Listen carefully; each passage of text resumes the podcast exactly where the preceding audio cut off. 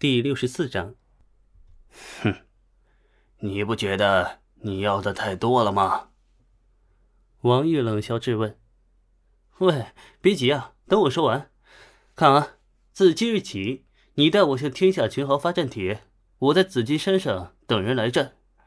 对你们大魏朝来说，最大的威胁不就是那些江湖高手吗？我替你安抚他们，怎么样？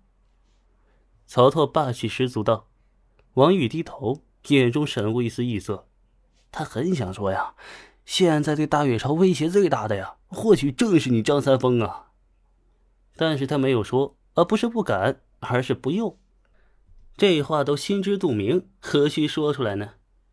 今日发生在太子府的血案，已经表明了，曹操与王玉身后的大越朝之间呢，这个关系已经度过了蜜月期，这是没有挽回余地的事情。大越朝，王玉乃至于郭靖，他们需要的是一条好狗，而不是一个真正镇压江湖与朝堂的大宗师。而曹操呢，他要的是天下群雄百万见他尽须低眉，方向不同，目标不一致，分道扬镳啊，这是迟早的事儿。好，希望你能说到做到。不过，去了国师之名。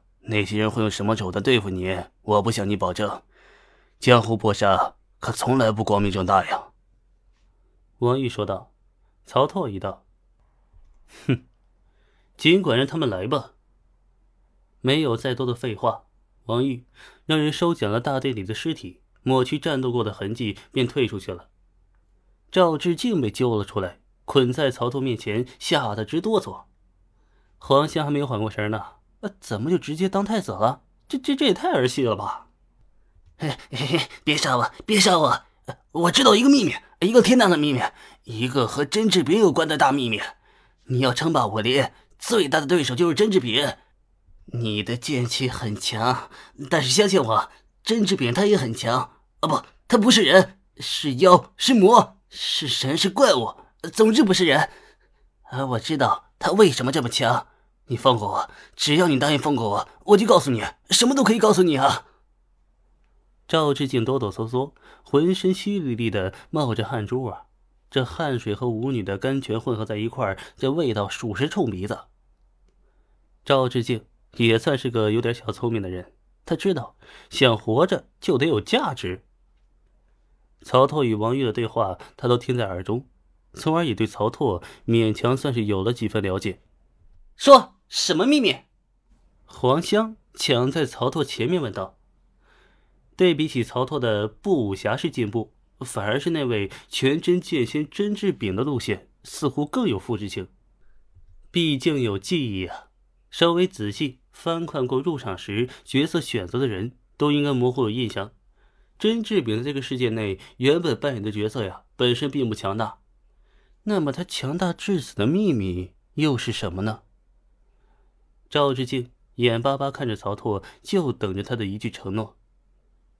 哎，自废武功，再扣一对招子，今日之事便算罢了。